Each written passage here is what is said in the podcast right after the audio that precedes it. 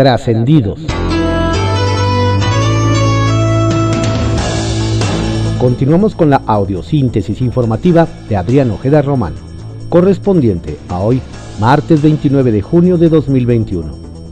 Demos lectura a algunos trascendidos que se publican en periódicos de circulación nacional. Templo Mayor, por Fray Bartolomé, que se publica en el periódico Reforma. Cuentan que al procurador fiscal de la Federación, Carlos Romero Aranda, tampoco se le da a entender eso de la separación de poderes. Cosa de ver. Dicen la notita que envió a la Suprema Corte para corregirle la plana a los ministros. De acuerdo con lo que se comenta en la Suprema Corte, el funcionario de Hacienda anda presionando a los ministros para que alteren una sentencia que obliga al SAT a devolver mil millones de pesos en impuestos a un contribuyente por un megacobro irregular de 2007. En el documento le sugiere modificaciones a la resolución aprobada en la sesión pública del 14 de abril, a fin de evitar a la mala la devolución de los recursos. Dicha sentencia tuvo los votos a favor de la ministra Yasmín Esquivel, Alberto Pérez Dayán y Luis María Aguilar. Sin embargo, hasta ahora no ha quedado en firme pues se ha pospuesto dos veces la firma del engrose debido a la presión del procurador Romero Aranda. Habrá que ver si la Corte hace prevalecer la autonomía del Poder Judicial ante este nuevo embate. Más que repunte, en algunos estados como Quintana Roo y Tabasco, lo que se está viviendo es un revolcón de la tercera ola de contagios por COVID-19. Ambas entidades no han regresado a semáforo rojo simple y sencillamente porque las autoridades son daltónicas, pues las cifras en enfermos y de hospitalizados se han multiplicado. En el caso de la Ciudad de México, si bien ha habido un incremento de casos, vale la pena aclarar que hasta ahora no ha habido una nueva reconversión hospitalaria en el Centro Médico Nacional siglo XXI. De hecho, el IMSS está buscando recuperar en este complejo los servicios de alta especialidad rezagados. Habrá que esperar la reunión del próximo jueves que encabeza Olga Sánchez Cordero para saber cómo queda el mapa de la pandemia que no se ha ido. ¡Auch! Arturo Herrera le puso un alto a quienes pretendían comenzar a utilizar bitcoins como moneda de cambio e instrumento de inversión. Tajante fue la respuesta del secretario de Hacienda ante el anuncio de que un banco de nombre prehispánico ya se estaba preparando para ofrecer la criptomoneda entre sus clientes. Tan en serio fue la advertencia de que las cripto están prohibidas en el sistema financiero que el comunicado fue emitido de manera conjunta por el Banco de México, la Comisión Nacional Bancaria y de Valores y la propia Secretaría de Hacienda. Si bien Arturo Herrera hizo el anuncio en términos generales sin mencionar nombres, para todos quedó claro que se trata de un mensaje al estilo de Te lo dije Ricardo, para que lo entienda Salinas Pliego. Circuito Interior, que se publica en el periódico Reforma. En junio de 2005 se inauguró la primera línea del Metrobús en la ciudad. El caos en insurgentes fue tal que bastaron unas horas para que el entonces jefe de gobierno, ya saben quién, despidiera a la entonces directora.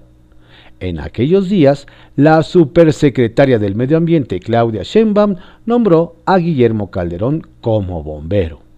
Y el relevo lo hizo tan bien que ayer volvieron a encargarle la complicada labor de extinguir fuegos muy avanzados, pero ahora como director del metro la historia y su manía de avivarse. Y por cierto, cuentan que el verdadero reto del nuevo titular del sistema de transporte colectivo será qué tipo de relación establece con el sindicato. Pues a pesar de choques, incendios y colapsos, lo que hizo que bajaran de el gusano naranja a Florencia Serranía no fue otra cosa que la presión de Fernando Espino quien, a pesar de que van y vienen administraciones, tiene la capacidad de ponchar a quien no se doblegue. Bueno, bueno, para decirlo menos brusco, a quien no tenga buena comunicación con él. Qué espinoso tema. Línea 13, que se publica en el periódico Contrarréplica. Prioridades en el sistema de transporte colectivo. Este lunes, la jefa de gobierno Claudia Sheinbaum designó a Guillermo Calderón como nuevo titular del metro de la Ciudad de México, en sustitución de Florencia Serranía. Calderón Aguilera, en su primer mensaje, dijo que su objetivo será dotar al metro de los recursos financieros necesarios para garantizar la seguridad y confiabilidad del sistema, para lo cual señaló tiene proyectado realizar la renovación y modernización de la subestación Buen Tono, la reparación y reactivación de la línea 12 y la modernización de la línea 1. Ya veremos cuántos recursos se le asignan en el Congreso de la ciudad para lograrlo. Emiten convocatoria. Las Comisiones Unidas de Administración Pública Local y Planeación del Desarrollo del Congreso de la Ciudad aprobaron la convocatoria del proceso de selección para la integración del Consejo Ciudadano, con carácter honorífico en materia de evaluación a partir de la cual se desarrollará el procedimiento de evaluación y selección. El cierre de registro para las y los aspirantes sería el 14 de julio. Las entrevistas a las personas participantes se realizarían del 17 al 19 y la designación de las personas que integran el Consejo Ciudadano será el próximo 21 de julio, para proponerlo al Pleno para su aprobación. Registro en línea. Desde este lunes y hasta el miércoles 7 de julio, el Instituto Electoral de la Ciudad de México recibirá el preregistro de las y los ciudadanos interesados en votar vía remota a través del sistema electrónico por Internet en las jornadas extraordinarias que, que se realizarán para reponer la elección de comisiones de participación comunitaria 2021 y la consulta de presupuesto participativo 2020 y 2021 en 31 unidades territoriales correspondientes a las alcaldías Coyoacán, Cuauhtémoc y Miguel Hidalgo. Para ello las personas interesadas deberán generar dos claves de autentificación a través del sistema para emitir su voto entre el 9 y el 15 de julio celebra PAN salida de serranía. El Partido Acción Nacional en la Ciudad de México celebró la sustitución de Florencia Serranía al frente del sistema de transporte colectivo Metro y señaló que la decisión de la jefa de gobierno Claudia Sheinbaum de nombrar a Guillermo Calderón al frente de este transporte representa una oportunidad para beneficiar a los capitalinos. El caballito que se publica en el periódico El Universal.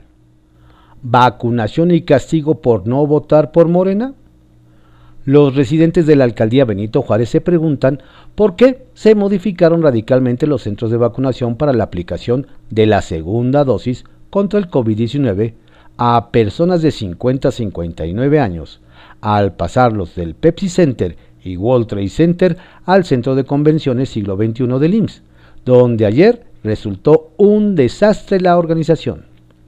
Lo que nos platican es que la alcaldía que encabeza Santiago Tahuada envió oficios al gobierno ofreciendo los espacios del gimnasio Juan de la Barrera con capacidad para más de 2.000 personas o la alberca olímpica para la realización de este ejercicio. Pero nunca recibieron una respuesta al respecto. Los residentes comienzan a pensar mal y que esta acción tiene que ver más con un cobro de factura porque Morena perdió por amplio margen en la demarcación en las pasadas elecciones. En riesgo el triunfo de Jorge Gaviño. Nos platican que el diputado local del PRD, Jorge Gaviño, está tronándose los dedos y la sonrisa se le ha borrado del rostro, pues su contrincante en las pasadas elecciones, la morenista Yuriri Ayala, impugnó su triunfo en el Distrito 6 de la alcaldía Gustavo Amadero ante el Tribunal Electoral de la Ciudad de México. La diferencia entre los dos contrincantes es de 1.454 votos, equivalente al 0.9%, De acuerdo con la ley, ese porcentaje permitiría el conteo de voto por voto y casilla por casilla. ¿Decidirá el tribunal abrir los paquetes electorales? Anuncian encuesta para comunidad LGBTIQ. Las diversas organizaciones que lograron reunir más de 30.000 personas el pasado fin de semana durante la Marcha por el Orgullo dieron a conocer que sus demandas están teniendo eco en el gobierno federal.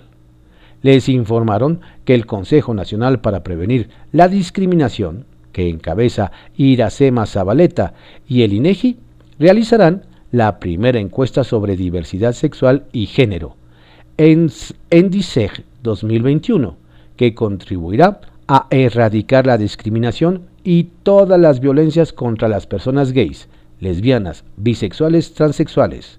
Los resultados serán de gran utilidad. Nos anticipan. Kiosco, que se publica en el periódico El Universal. Pensionista, en nueve años para próximo coordinador morenista nos dicen que mientras los ultradefensores de la Cuarta Transformación en Jalisco andan muy activos debatiendo, debatiendo en redes todo lo que ocurre a nivel nacional, se hacen de la vista gorda con el próximo coordinador de los diputados de Morena en el Congreso local, el expanista José María Martínez, quien además de ser un conservador probado, ahora resulta que con 49 años de edad y solo nueve en el servicio público estatal, logró jubilarse para recibir una pensión de más de 100 mil pesos por parte del Instituto de Pensiones del Estado. En este contexto, nos apuntan que las críticas no han parado, sobre todo la de los detractores de Morena que han señalado que, con tal conducta, difícilmente don José podrá enarbolar y defender los principios de la 4T con el exgobernador a cuestas, a quien no le cayó nada bien la noticia de la pena que le dictaron al exgobernador de Coahuila, Jorge Torres López, en Estados Unidos, por su participación en el delito de lavado de dinero, nos aseguran fue al fiscal general de la entidad, Gerardo Márquez Guevara, pues en menos de un año quedará libre de prisión y será deportado por lo que se espera que se abra una investigación en el Estado y el caso pondría en la mira al titular de justicia. El exgobernador, nos recuerdan, confesó en Estados Unidos haber recibido sobornos para contratos en la entidad, por lo que ahora las autoridades extranjeras ya hicieron su parte. La gran expectativa está del lado de México. ¿Se estará a la altura de la presión? Sente, más balazos que abrazos. Nos cuentan desde Chiapas que las protestas de la CENTE en el Estado, según dirigentes magisteriales, cayeron en una política de diálogo de sordos, pues a la cerrazón para reinstalar la mesa de, diálogo con el presidente Andrés Manuel López Obrador se suman agresiones y señalamientos de incondicionales y favorecidos del gobierno en una especie de tribunal inquisidor, virtual lo que no ocurría ni siquiera en tiempos del exmandatario Enrique Peña Nieto. Pero eso no es todo, nos añaden, pues eh, al, reclamo por el diálogo negociador nacional, la gente chiapaneca interpuso amparos para recuperar el control de su caja de ahorros que fue restringida por decreto estatal y que el fin de semana propició que docentes encararan en Tapachula al gobernador Rutilio Escandón de Morena. ¿Qué tal? Siguen carreras por el poder donde comenzaron los estira y afloja tras las elecciones del 6 de junio, nos narran, es en el PRI de Tabasco, pues de cara a decidir quién será el próximo coordinador de la bancada tricolor en la nueva conformación del Congreso local, suena fuerte el nombre de Fabián Granier Calles, hijo del exgobernador Andrés Granier. El tema nos apuntan es que, antes de cantar victoria, el político tendrá que medirse con tres integrantes más de este grupo parlamentario, dos de ellos con experiencia legislativa como son Katia Ornelas Gil, actual diputado local y quien va a repetir cargo tras conseguir su reelección, así como la diputada federal Soraya Pérez. ¿Quién será la o el ungido? Bajo reserva que se publica en el periódico El Universal. AMLO exilia a uno de sus hombres más cercanos. Vaya que las cosas en Palacio Nacional están que arden. La salida de Gabriel García Hernández, hoy ex coordinador de los programas sociales del gobierno federal y ex jefe del ejército de 20.000 siervos de la nación, no es la única relevante en la casa presidencial. Nos detallan que otro, que fue obligado al exilio de Palacio Nacional, es César Yáñez, coordinador general de política y gobierno hasta hace poco, uno de los hombres más cercanos al mandatario.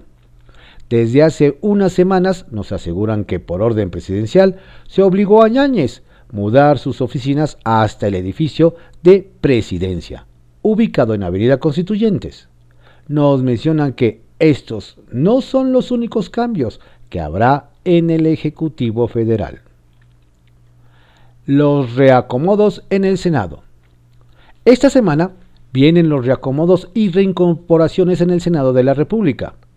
A partir del jueves 1 de julio retoman sus escaños varios legisladores que compitieron y perdieron en las elecciones del 1 de julio. Tres de ellos llaman la atención. Félix Salgado Macedonio, Cristóbal Arias y Gabriel García Hernández. A don Félix, nos dicen, las senadoras de oposición le tienen guardados reclamos por las denuncias en su contra de abuso sexual. Cristóbal Arias, quien perdió la candidatura de Morena y buscó ser gobernador de Michoacán con Fuerza por México, nos comentan, corre el riesgo de ser expulsado de la bancada por lo que será definitoria la decisión que tome el líder del grupo parlamentario, Ricardo Monreal, para saber cuál será su futuro inmediato. Y Gabriel García, ex coordinador de los superdelegados del gobierno federal, no es bien visto por muchos de los senadores de Morena, pues aún no saben si llega al Senado castigado por el presidente o a hacerle la competencia a Monreal. El PAN y el reto de mantener la unidad. El PAN tiene un reto que no es menor, nos dicen. Se trata de lograr que se mantenga la unidad dentro de su bancada en la Cámara de Diputados, la segunda más grande y la principal en la oposición aunque el dirigente de ese partido, Marco Cortés, ya dio la venia a Jorge Romero para que quede al frente de los diputados panistas, nos dicen que Juan Carlos Romero Hicks también está haciendo su luchita. Nos cuentan que este fin de semana el actual coordinador se reunió en privado con don Jorge para hacerle ver que él tiene el respaldo de muchos legisladores electos, por lo que, para evitar confrontaciones, lo mejor será trabajar juntos y buscar acuerdos entre ellos, que lo propongan para la presidencia de la mesa directiva. Ya veremos qué opina Marco Cortés, quien se negó a reelegirlo como coordinador. Confidencial, que se publica en el periódico El Financiero. Revocación de mandato. Con tiempo, el titular del INE ya advirtió desde ayer a Morena y sus aliados que su ejercicio de consulta para la revocación de mandato que vendrá el próximo año está casi en el limbo, porque no hay ley reglamentaria. En la propia sede de los diputados, Lorenzo Córdoba les dijo que ya la Corte nos dijo que tenemos que prever, porque no hay ley. Ir a una revocación de mandato sin una ley sería gravísimo. Solo con la base constitucional sería gravísimo, advirtió tienen que tener exactamente las mismas condiciones que tiene una elección constitucional. Ahí no se trata de poner menos casillas, ¿eh? alertó. Afinan detalles de la consulta. Y hablando del INE, este ya anda encarregado con la otra consulta, aquella contra los expresidentes. Ayer se definió que las mesas receptoras serán ubicadas en los mismos domicilios que la elección del 6 de junio. Habrá medidas sanitarias y como es solo una papeleta en la que se respondería sí o no a un trabalenguas que según el presidente López Obrador es para enjuiciar a exmandatarios, podrán acceder de 5 en 5 personas con sana distancia. Las rebeldes sin curul alzan la voz. Más por coraje contra sus partidos que en una lucha por la equidad de género, Ayer en San Lázaro, diputadas de diversos partidos anunciaron la formación de la organización Rebeldes con Causa, transformando el poder. La encabezan Laura Rojas del PAN, Lorena Villavicencio de Morena, Verónica Juárez del PRD y Marta Tagle de MC, entre otras. Todas ellas quedaron fuera de la reelección. Entre sus objetivos plantean exigir la participación paritaria de hombres y mujeres en la toma de decisiones en el país, pero adelantan que para iniciar promoverán la paridad en los próximos procesos internos de renovación de las dirigencias de sus partidos. ¿Escucharán su reclamo? Tiempo de reconciliación. Los enconos quedaron atrás. Javier Corral salió ayer de Palacio Nacional sintiéndose realmente contento por haber encontrado a un presidente muy receptivo y haber tenido una reunión no solo respetuosa, sino, agregaría, afectuosa. Después de no haber apoyado a la candidata panista a sucederlo, el gober saliente de Chihuahua invitó a López Obrador a su estado. Ya por la tarde-noche tocó el turno al jalisciense Enrique Alfaro Limar Asperezas, en los sótanos del poder, como alguna vez llamó a Palacio. Tiempo de reconciliación. Frente reabierto. Como si le faltaran polémicas a este gobierno, las desafortunadas declaraciones, por decirlo menos, del subsecretario Hugo López Gatel, surgieron intenciones casi golpistas de los padres que reclaman medicamentos oncológicos para sus hijos, han reabierto un frente de confrontación. Más allá del repudio de varios sectores de la sociedad a los dichos del funcionario y de la ciega defensa de sus aliados en redes sociales, ya la bomba estalló de nuevo. Para mañana miércoles, los papás de niños con cáncer se manifestarán en el aeropuerto y para el sábado 24 de julio ya convocaron a una marcha nacional. La hora de presumir logros.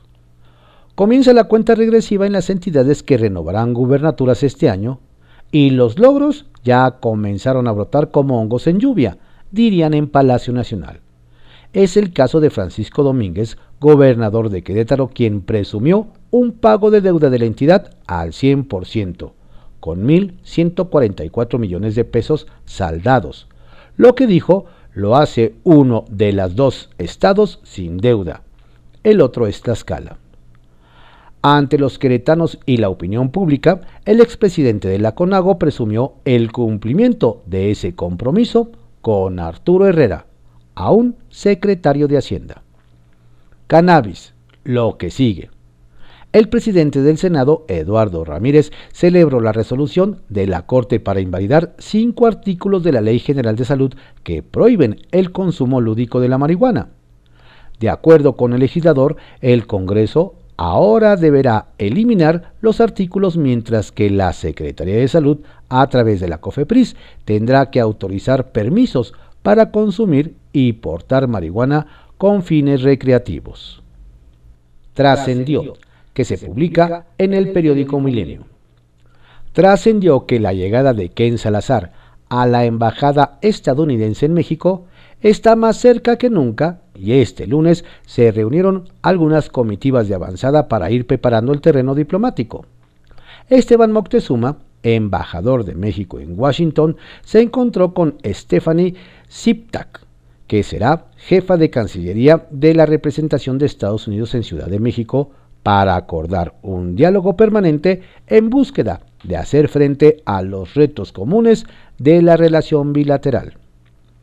Trascendió que el día después de las elecciones no solo trajo cambios en el gabinete federal, sino también en Palacio Nacional, donde se solicitó por vía formal a todos los funcionarios con espacios en el cuarto piso que desalojaran y se mudaran a oficinas cercanas a Los Pinos. Entre los desplazados del edificio donde está el despacho presidencial figura Lázaro Cárdenas Batel, coordinador de asesores del mandatario, César Yáñez, coordinador de política y gobierno, ya hasta el secretario de Marina, Rafael Ojeda, que tenía un lugar ahí para casos de emergencia. trascendió que, por cierto, el que está empapándose de su nueva encomienda es el asesor técnico de la presidencia, Carlos Torres, a quien se le vio en los pasillos de Palacio Nacional, donde sostuvo varias reuniones para conocer a fondo los detalles de los programas sociales en todo el país, incluido el tema presupuestal. Trascendió que Ricardo Monreal, coordinador de Morena en el Senado, y Raúl Bolaños, legislador del Verde, dejaron atrás la fallida postulación del segundo como presidente del Senado y se reunieron para hablar de su nombramiento como número uno de la red parlamentaria del cambio climático. Nunca pierden. Pepe Grillo, que se publica en el periódico La Crónica. Citlali Despotrica. La orden es empujar la consulta sobre los expresidentes. El centro de mando del operativo de propaganda política son las conferencias mañaneras de Palacio. Se ofrecerá desde ahí un festín de leyendas políticas mexicanas. La idea es convencer a la gente que acuda de nuevo a las urnas el primero de agosto. Los operadores de Morena están desesperados. Para que la consulta sea vinculante, se requiere la participación del 40% de los ciudadanos inscritos en el listado nominal, lo que es una misión casi imposible. ¿Acaso por eso figuras como Citlali Hernández, secretaria de Morena, despotrica sin filtros, acusa a los conmetócratas de proteger corruptos cuando lo cierto es que el gobierno puede abrir hoy mismo las carpetas de investigación sin consultar con nadie. ¿Quién protege en consecuencia a los corruptos? Alfaro en Palacio Nacional. La relación entre el gobernador de Jalisco, Enrique Alfaro, y el presidente López Obrador cambió desde que se conoció la noticia del asesinato del exgobernador Aristóteles Sandoval en el Distrito 5 de Puerto Vallarta la fuerza del suceso, la evidencia de la existencia de un poderoso enemigo común, en este caso el cártel Jalisco Nueva Generación, hizo que el mandatario estatal y el Ejecutivo Federal resolvieran bajarle dos rayitas a la estridencia de su intercambio verbal. Comenzarán a hablar de respeto en la diversidad. Las diferencias no terminaron, ni siquiera es deseable que eso ocurra, pero ahora prefieren usar el lenguaje como puente y no como abismo. La competencia política entre ambos personajes está vigente. Se acentuará hacia el 2024, pero con la conciencia de que la polarización excesiva beneficia a los enemigos del país. Vida libre de violencia. La violencia contra la mujer se expande. Las acciones y programas para contenerla se quedan cortos la Secretaría de Seguridad y Protección Ciudadana dio a conocer datos que activan las alarmas. Entre los delitos que se incrementaron durante los primeros cinco meses del año están violación, violencia familiar, trata de personas y sobre todo feminicidios. La secretaria Rosa Isela Rodríguez dio a conocer los datos duros. Conocerlos es un ejercicio de transparencia indispensable para su solución maquillar, disfrazar o de plano ocultar las cifras oficiales del flagelo, como solía hacerse en el pasado, no contribuye a su solución, sino a su crecimiento. Tener el registro estadístico y hacerlo público de la violencia es una aspiración colectiva. Nadie puede quedar al margen. Ciencia y tecnología. El rector de la UNAM, Enrique Graue, y el gobernador de Hidalgo, Omar Fayad, coincidieron en que no hay forma de aspirar al desarrollo del país si no se invierte más en ciencia y tecnología e innovación.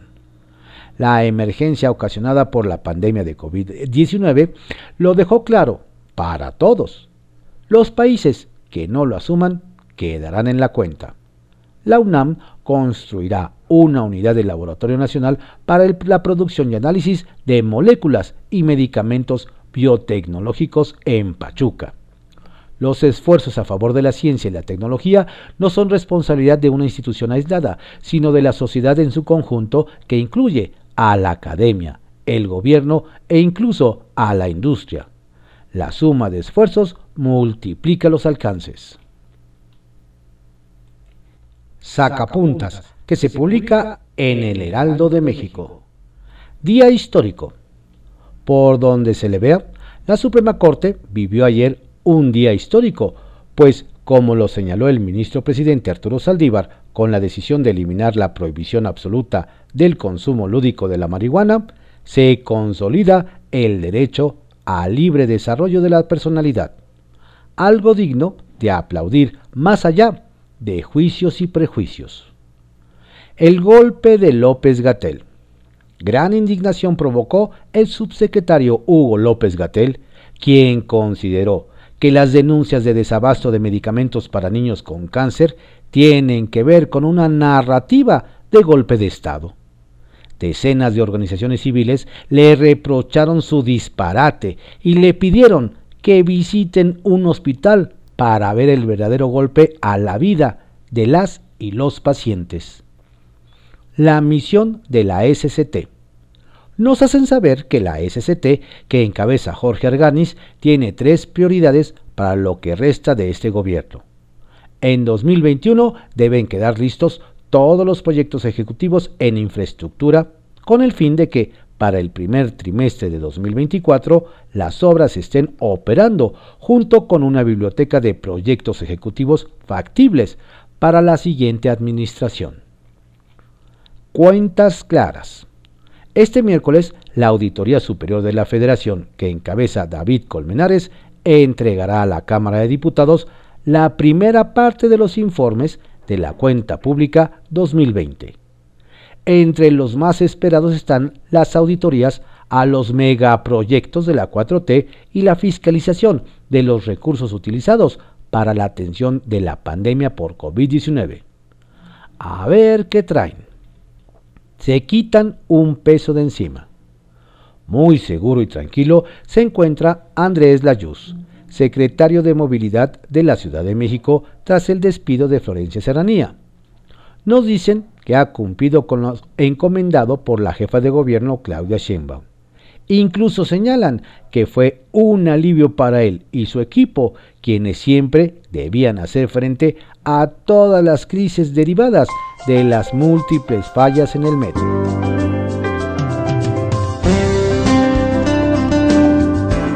Estos fueron algunos trascendidos que se publican en periódicos de circulación nacional en la audiosíntesis informativa de Adrián Ojeda Román, correspondiente a hoy, martes 29 de junio de 2021. Tengas tú un excelente día, por favor cuídese mucho, cuide a su familia. No baje la guardia, la pandemia sigue y no se confíe si ya tiene la vacuna.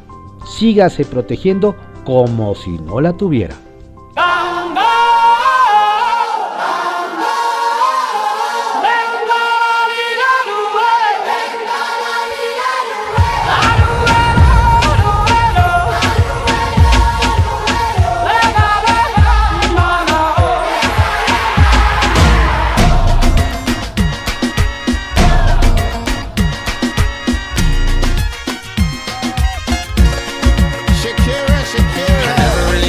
you can dance like this. She make a man wanna speak Spanish. Como se llama? Bonita. Picasa. Shakira, Shakira. Oh, baby, when you talk like that, you make a woman go mad. So be wise and keep on reading the signs of my body. I'm on tonight, you know my hips don't lie, and I'm starting to feel it's right. All the attraction, the tension. Don't you see, baby, this is perfection.